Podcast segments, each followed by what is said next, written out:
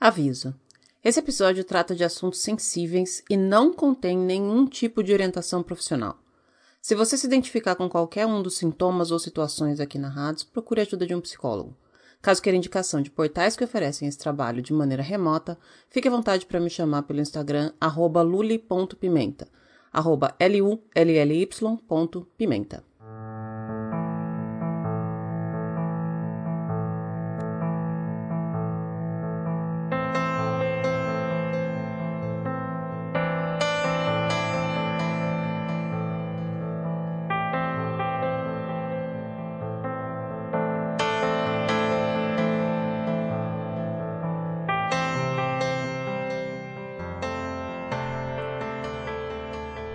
Dois finais de semana atrás aconteceu aqui o Thanksgiving, o feriado do Dia de Ação de Graças, que é um dos maiores feriados que acontece aqui nos Estados Unidos.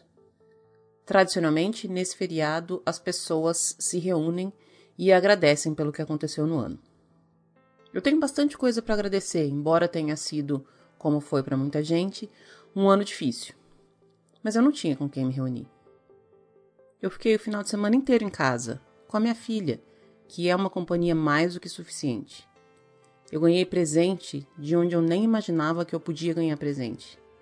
Eu recebi declarações e demonstrações de afeto de pessoas diversas.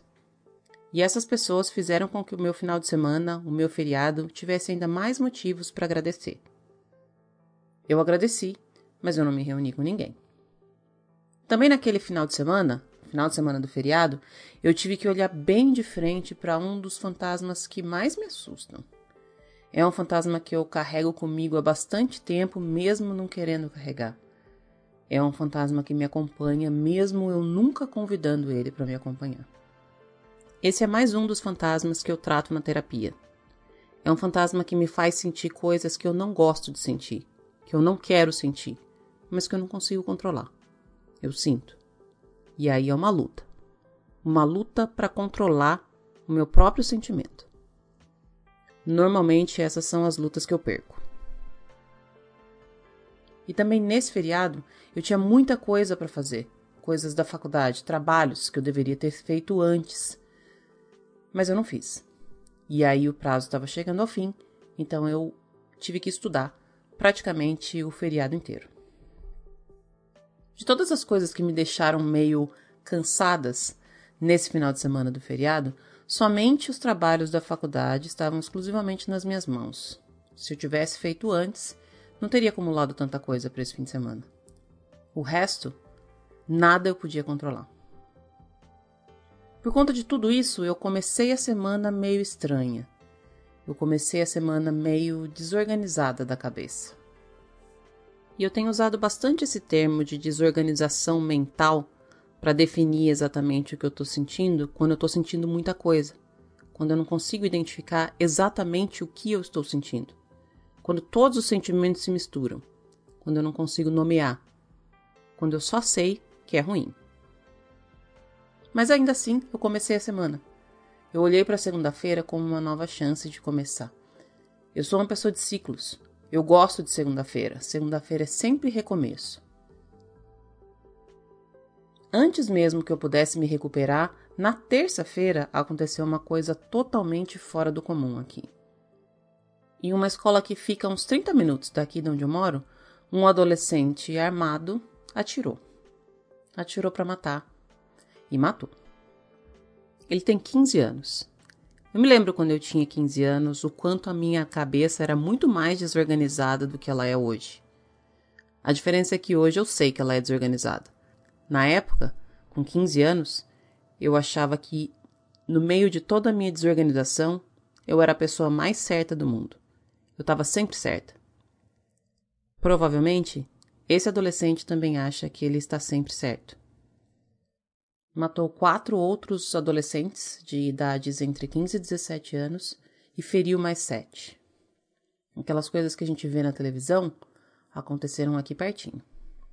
Isso foi na terça-feira e esse fato desencadeou uma série de outros fatos que acabaram fazendo com que as aulas fossem canceladas. A semana inteira não teve aula. Mesmo assim, a semana inteira foi estranha. A semana inteira foi pesada. A semana inteira foi difícil e foi cheia de mensagens que eu nem acho que vale a pena compartilhar aqui. A única coisa que difere a escola onde isso aconteceu da escola que minha filha estuda é o local. É o que a gente chama de distrito escolar. Mais nada. Aquele adolescente podia estar na escola que a minha filha estuda. Ou a minha filha podia estar na escola onde aquele adolescente estuda. A semana, que tinha começado esperançosa, ficou de novo cinza. E os dias se arrastaram até que mais uma vez eu chegasse a uma segunda-feira. Essa próxima segunda-feira foi hoje. Eu acordei cedo, na hora que eu me propus a acordar. Eu não me atrasei. Eu fiz as coisas que eu tinha que fazer aqui em casa bem cedinho e às seis e meia, seis e quarenta, eu fui levar ela para a escola. Na porta da escola dela tinha uma viatura da polícia, que me fez lembrar de tudo aquilo que eu estava me esforçando bastante para esquecer. E aí, o caminho da escola dela até a minha casa, que leva uns 10 minutos, Parece que demorou horas. Depois que eu deixei ela na escola e que eu vim para casa, eu demorei horas para passar esses 10 minutos.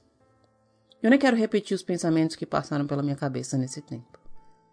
Eu só conseguia pensar que a escola era para ser um lugar seguro. Era para ser. Eu me lembrei de uma outra situação. Quando a minha filha tinha uns dois anos, mais ou menos, uma amiga minha faleceu. Do nada. Ela era super saudável. Um dia ela acordou com dor de cabeça. Era um aneurisma. Dias depois ela faleceu. Eu fiquei super triste pela morte dela, mas eu fiquei em pânico de pensar que isso poderia acontecer comigo. Já nessa época morávamos só eu e a Júlia, só eu e minha filha. E aí, se assim como minha amiga eu morresse do nada, minha filha não saberia nem pedir ajuda. Ela não saberia chamar uma ambulância, uma polícia, um vizinho. Ela não saberia fazer nada. Ela só tinha dois anos. Eu não podia morrer.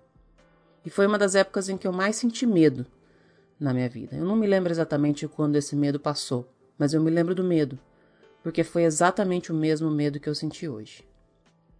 No caminho de volta da escola dela até minha casa, eu senti de novo as paredes do meu quarto me esmagando. Eu senti medo, eu senti falta de ar, eu senti a temperatura mudar e eu senti que eu queria chorar, mas se eu chorasse, ia me faltar ainda mais o ar. Então eu percebi que eu precisava respirar. Eu precisei de novo controlar meus pensamentos para não pensar em chorar, para não faltar o ar, para poder chegar em casa. Não tem absolutamente nada que eu possa fazer para proteger a minha filha na escola. E na verdade, pensando bem friamente, não tem absolutamente nada que eu possa fazer para proteger a minha filha em qualquer lugar. Não tem nada que eu possa fazer. E isso me apavora.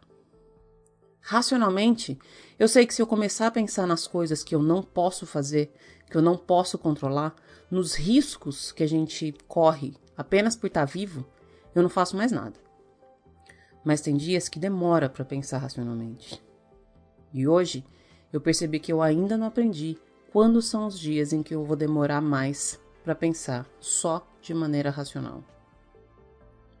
No terceiro ato da minha ansiedade, o nome dela é medo. Medo principalmente daquilo que eu não posso controlar.